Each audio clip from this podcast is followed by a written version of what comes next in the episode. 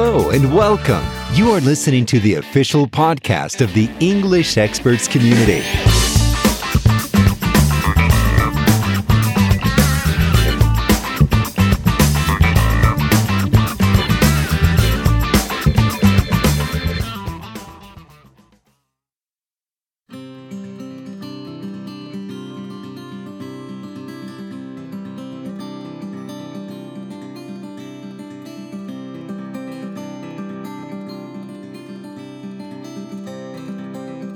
Olá, amigos do English Experts. Aqui é Alessandro Brandão de Montes Claros. Eu sou Ulisses Web de Carvalho, aqui de São Paulo. Hoje o nosso bate-papo é sobre as armadilhas da tradução, então prepare o seu headset e aproveite.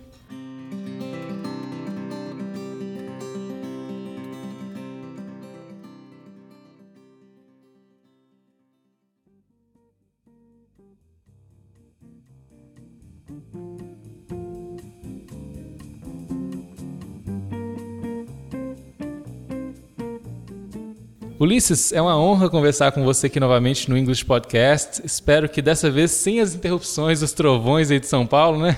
Ah, Alessandro, o prazer é todo meu. Acho que hoje o único ruído vai ser do meu queixo batendo aqui, porque São Paulo está muito frio, mas não está com cara de que vai chover, não vai ter trovoada não. Quem ouviu o podcast 18 sobre a profissão de intérprete ouviu um fundo aquele barulho de chuva. Acho que poucos ouviram aqueles outtakes, Ulisses. Não sei se você viu aí. Aqueles os cortes, né, que a gente fez no finalzinho, aquele barulho todo e tal. Eu ouvi tudo, sim. O, o finalzinho ficou espetacular, muito melhor do que a entrevista inteira. De forma alguma. Aposto que muita gente que não ouviu o finalzinho vai lá agora conferir. Aliás, nós tivemos muitos comentários de pessoas que se interessavam pela área de interpretação, né, de tradução. Muitos elogios também pelos seus esclarecimentos lá sobre a profissão. Agradeço aqui em nome de todos os leitores. Eu também. Eu vi muitos comentários, respondi dentro da medida do possível e também no Tecla SAP a repercussão foi, foi muito boa.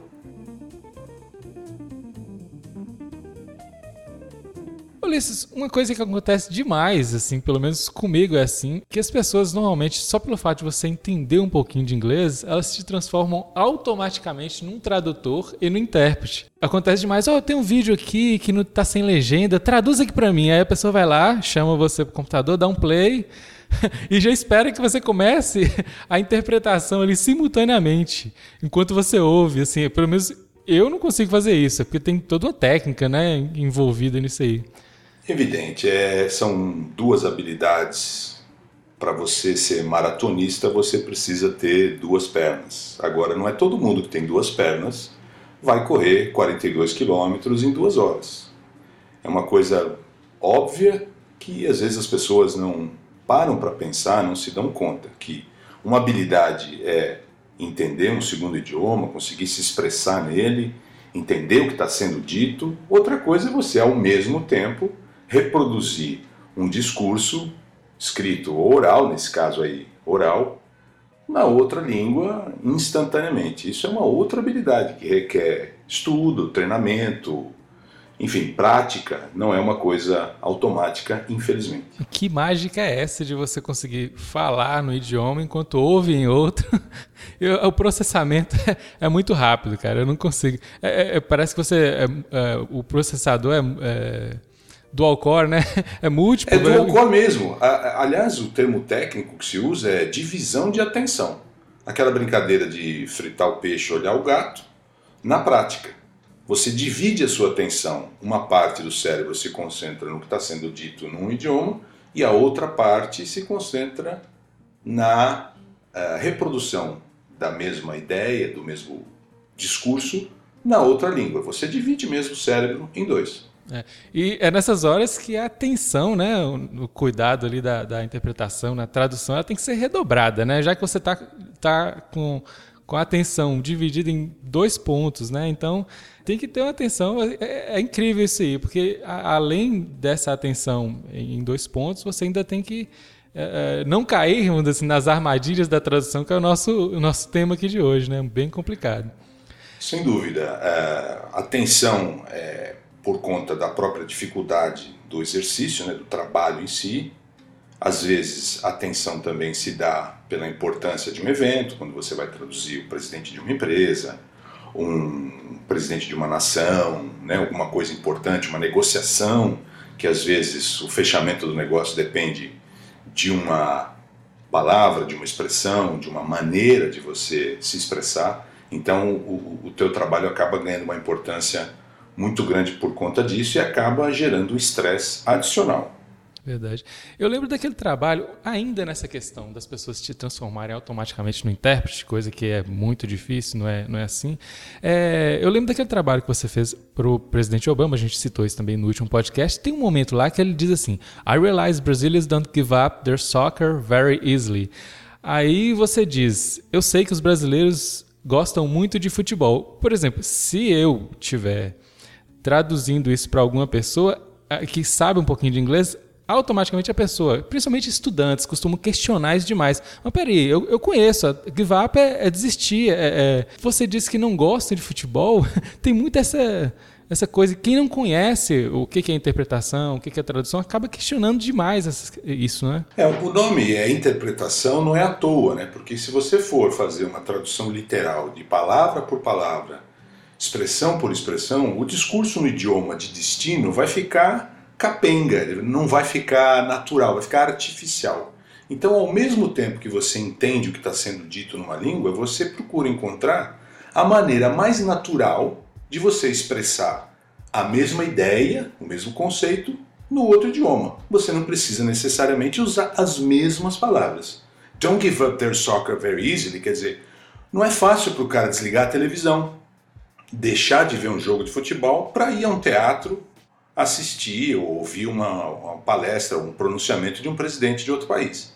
Por isso que ele quis dizer. Então, o sentido é esse: o brasileiro gosta muito de futebol. Eu acho que transmitiu o conceito usando uma estrutura mais natural na nossa língua. Esse questionamento exagerado acaba atrapalhando um pouco. É, não. Se fosse, por exemplo, a apresentação de um balanço financeiro de uma empresa, aí você precisa ser um pouco mais uh, literal, né? você não tem tanta uh, margem para criar, para usar uma, uma expressão alternativa, uma outra forma.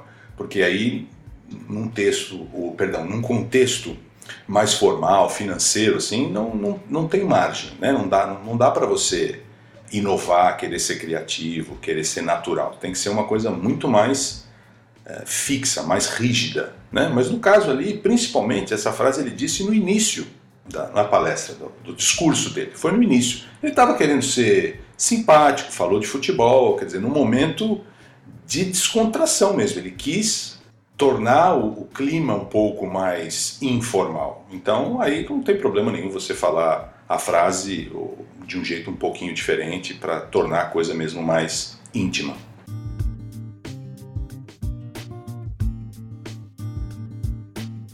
Antes da gente começar o podcast nosso aqui, eu lancei uma pergunta no, na fanpage do English Experts. Eu achei interessante aqui que a maioria das pessoas costuma relacionar problemas de tradução ou micos com os falsos cognatos. Você acha que os falsos cognatos realmente são a pedra no sapato aí dos brasileiros? É, costumam ser, sim, Alessandro, porque são palavras que têm uma aparência, assim, tem uma semelhança muito grande com outra palavra do português e aí a ligação é quase que instantânea. E muitas vezes o aluno brasileiro, não precisa ser iniciante não, às vezes até mais veteranos, acabam quebrando a cara, porque o significado é outro bem diferente do que aquela ah, impressão inicial pode levar a pessoa a acreditar. Né? Tem aquelas palavrinhas que eh, a gente costuma usar aqui no Brasil, acaba que vem e a gente usa de uma forma diferente. Né? Tem o outdoor, por exemplo, né? que é muito confundido com billboard. É, a gente fala no português do Brasil outdoor para se referir àquele cartaz né, que fica nas ruas das cidades, porque é uma, de fato uma redução da expressão outdoor advertising, que é publicidade a céu aberto, né, em, ao ar livre. Essa é a expressão original. E nós, como qualquer outra pessoa de qualquer idioma, costuma fazer reduções, né? Então, no português aqui do Brasil, a expressão outdoor advertising acabou sendo reduzida para só outdoor. Como é o mesmo caso de shopping center, né? Shopping center aqui no Brasil se reduziu para shopping. Só que shopping em inglês é o ato de fazer compras, né, o, ir, o ato de ir às compras. Então ficou essa expressão, essa forma consagrada no Brasil, mas não é inglês. Na hora de falar inglês tem que dizer ou shopping center ou shopping mall. E no caso de outdoor, né, o nosso outdoor aqui no Brasil, na hora de falar inglês tem que falar mesmo billboard para transmitir a mesma ideia a gente acaba reduzindo, como você diz aí. E, e, já que é inglês, vamos usar, né? E não é, né? Outro caso parecido, Alessandro, é de. Em português é smoking, né? Um som assim de Z, smoking. Em inglês, smoking é o ato de fumar. Então, para você falar aquela roupa de gala que você vai a um restaurante, a uma festa especial, em inglês é tuxedo, né? Que não tem nada a ver com smoking. Outra que a gente usa aqui demais e acha que é que o, um estrangeiro vai entender é o tal do pendrive, né? O pendrive, Alessandro, dá uma confusão danada. Eu publiquei isso no, no Tecla SAP há um tempo e, e as respostas foram assim, gente brigando comigo, dizendo que não, que tem sim, que tem, que eu vi no dicionário. O fato de estar no dicionário significa dizer que a expressão existe, é válida. O que eu quis dizer no post é que não é comum? Não é comum, você tem em inglês muitas outras uh, possibilidades, vai variar também de país para país, né? a gente achar que o idioma inglês falado em tantos países, da Austrália até os Estados Unidos, passando por Inglaterra, Irlanda, Escócia, África do Sul, achar que vai ter uma solução para tudo é muita ingenuidade. Né?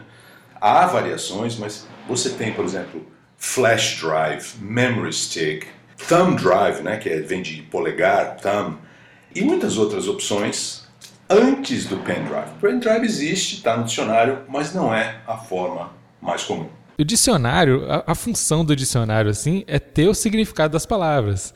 Muitas vezes é, não dá, eu acho que para o estudante, é, não dá para ele estudar pelo dicionário, porque o dicionário vai ter palavras de inglês arcaico. O objetivo do dicionário é ter o significado das palavras, né?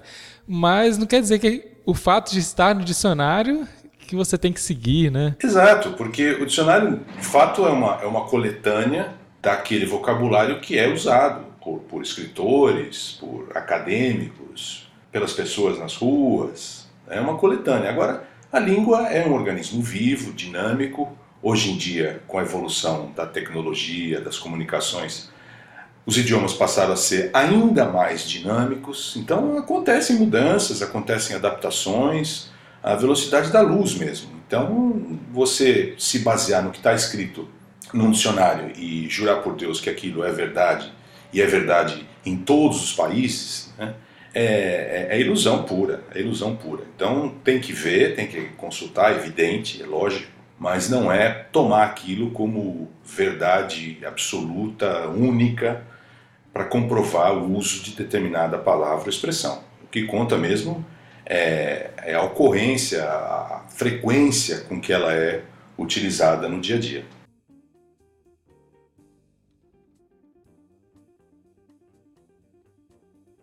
Ulisses, você lançou recentemente dois e-books sobre o tema, né, as armadilhas da tradução, os falsos cognatos.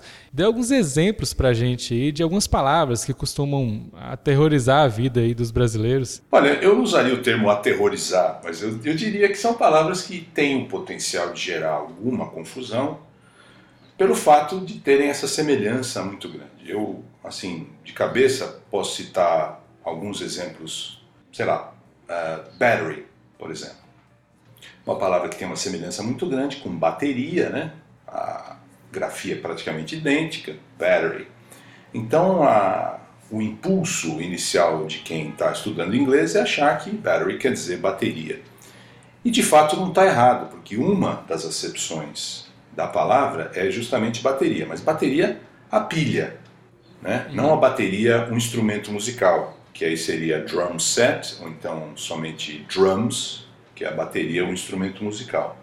E além disso, battery tem ainda um outro sentido que é vias de fato, né? que é agressão física, que acaba causando uma confusão ainda maior se o contexto for jurídico, falando então de, de, de criminalidade, esse tipo de coisa.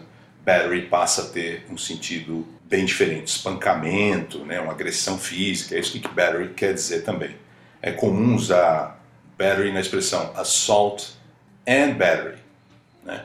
que quer dizer no inglês jurídico vias de fato, que é agressão física. Então, battery é bateria? É, mas a bateria do automóvel, a bateria, por exemplo, a pilha né, que você usa num, num aparelho elétrico, e não é um instrumento musical. Então, é uma das armadilhas que pode levar o aluno ao equívoco.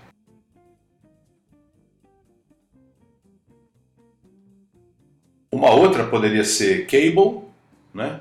Mas cable não é cabo? É.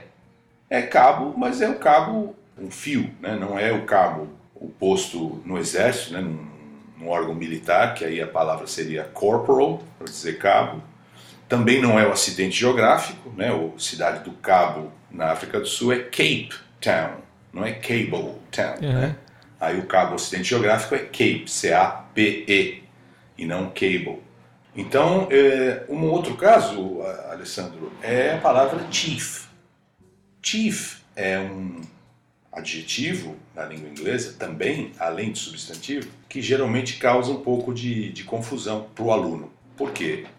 O adjetivo quer dizer principal.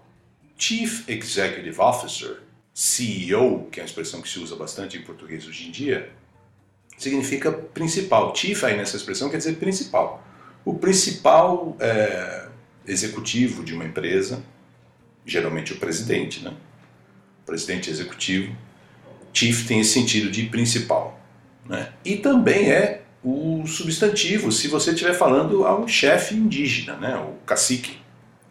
Então, se você chamar o teu chefe de chief e não for brincadeira, não for em tom de brincadeira, uhum. o resultado pode ser bastante desagradável.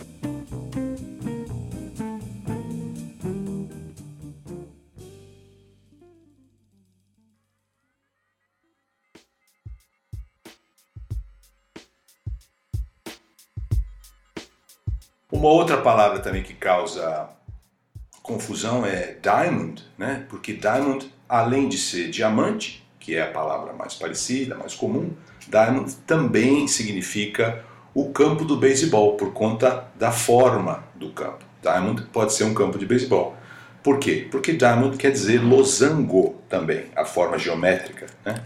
O losango em inglês você diz diamond. Ulisses, você tem um livro aí, é, o inglês na marca do pênalti, né? É, e como você falou Diamond, eu lembrei da, da quantidade de expressões que vem do beisebol, né? É, esse, esse, é o primeiro livro que eu escrevi, Alessandro, com expressões esportivas em inglês que transcenderam a barreira do mundo esportivo. São usadas no dia a dia, em marketing, em economia, política, situações informais em geral. E o beisebol é um terço do livro, meu amigo. O beisebol tá, é parte integrante da cultura americana. Para você entender bem o idioma inglês, principalmente, lógico, a vertente falada nos Estados Unidos, tem que entender um pouquinho de beisebol. E isso é só um alerta, assim, para a gente, por exemplo, para quem, quem, estuda, não ignorar. Por exemplo, ah, eu, não, eu não gosto do esporte, então eu vou ignorar completamente, entendeu? Então é bom ficar atento às expressões, porque é, muita coisa vem, vem dos esportes e você, como você explicou aí muito bem. Exato. Tem um outro detalhe, né, Alessandro? Ah, diferentemente do português, as expressões esportivas do inglês não ficam restritas a situações informais. Debate de presidentes lá, de candidatos a presidente dos Estados Unidos, essas expressões é, abundam, tá? para usar uma palavra um pouco incomum e, e um pouco mais formal são muito frequentes mesmo em situações de negócio, quando o assunto é economia, quando o assunto é política. Oscar, é, é, ela, acontece demais. É, né? mas, tudo bem, o Oscar até cai dentro de uma, de uma categoria um pouco mais informal, informal é entretenimento, etc. E tal. O que eu estou dizendo é o seguinte: em português, é raro você ouvir um presidente de uma empresa falar assim: ah, me puseram para escanteio, estou na marca do pênalti, etc. e tal. Agora, em inglês, essas expressões to throw a curveball, the whole nine yards, e to touch base e, e etc., são muito frequentes também nas situações formais.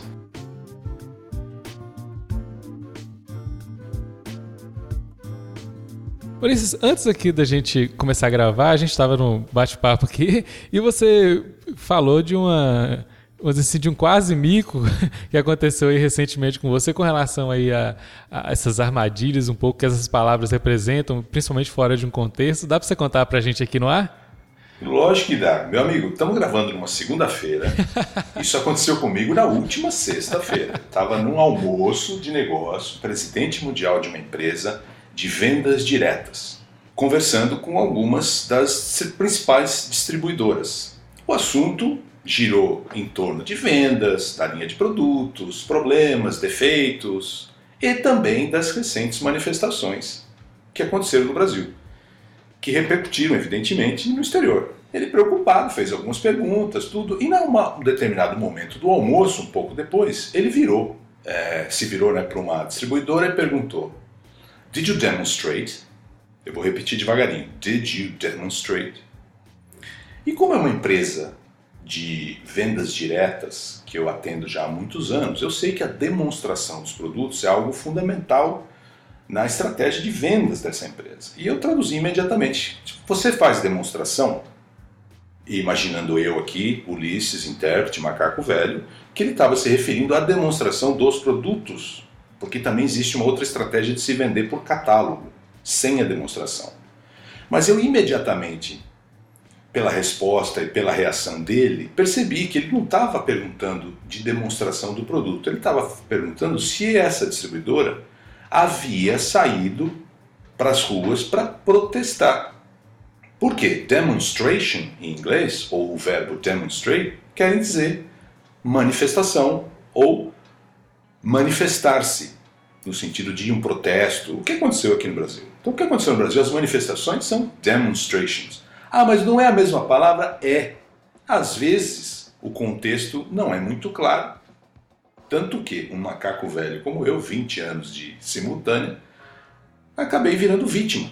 Então é ótima história para comprovar que não é só aluno iniciante que pode é, cair numa armadilha como essa.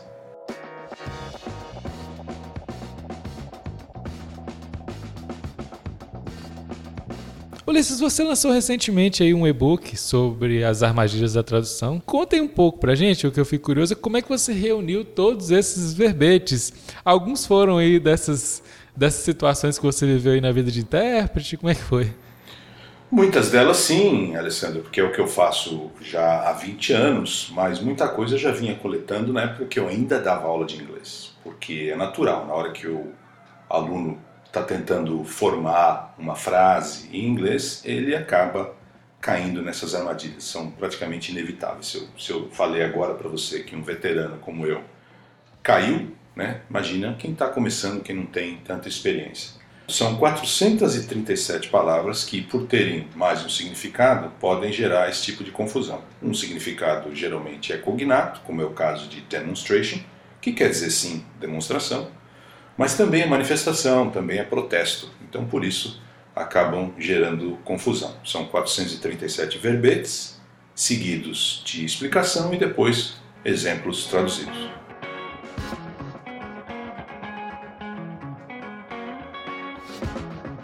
É, a gente sabe que a tradução é uma atividade bem complexa, é impossível abordar isso num podcast de 18 ou 25 minutos. É, tenho certeza que, pela sua experiência, você poderia passar horas e horas, quem, quem sabe dias, né, falando sobre o tema aqui. É, mas, assim, uma última mensagem para o pessoal: como é que eu evito os micos aí, esses problemas de tradução? Acho que o primeiro passo, Alessandro, é você ter a consciência de que eles existem e procurar estar sempre atento. Não tem outro jeito a não ser exposição ao idioma ler, ouvir, é, se possível conversar com alguém, estar tá sempre se informando, sempre em contato, porque a partir do momento que você descobre que palavra X não quer dizer X, ela quer dizer Y, aquilo passa a ser do seu domínio, passa a estar dentro do teu vocabulário. Você pode eventualmente esquecer, ou então no caso, como eu citei agora há pouco, se confundir de novo, porque a semelhança é de fato grande mas pelo menos você não vai ser pego de surpresa, não vai falar assim de boca cheia uma coisa, achando que está dizendo X e está, na verdade, dizendo Y. Né? Exposição, então, conhecimento e calma, calma, paciência, porque Eu costumo brincar dizer que aprender a falar uma segunda língua, Alessandro, não é bronzeamento artificial, né? Você entra de manhã na clínica branquelo, sai de tarde, ou sei lá, depois de algum tempo, morenaço, entendeu? Bronzeadão. Não é assim. Não é bronzeamento artificial, é um processo lento, gradual, que dá resultado, mas não é aquela coisa imediata. Ulisses, obrigado mais uma vez aqui pela participação. Eu que agradeço, é um prazer enorme sempre conversar com você, Alessandro. Estou à disposição. Eu sou Ulisses Web de Carvalho e você me encontra no TeclaSap, eu sou Alessandro Brandão e você me encontra no fórum do English Experts. Assine e avalie o English Podcast no iTunes. Envie também o seu comentário, sugestão ou crítica. Obrigado por ouvir o English Podcast e até a próxima.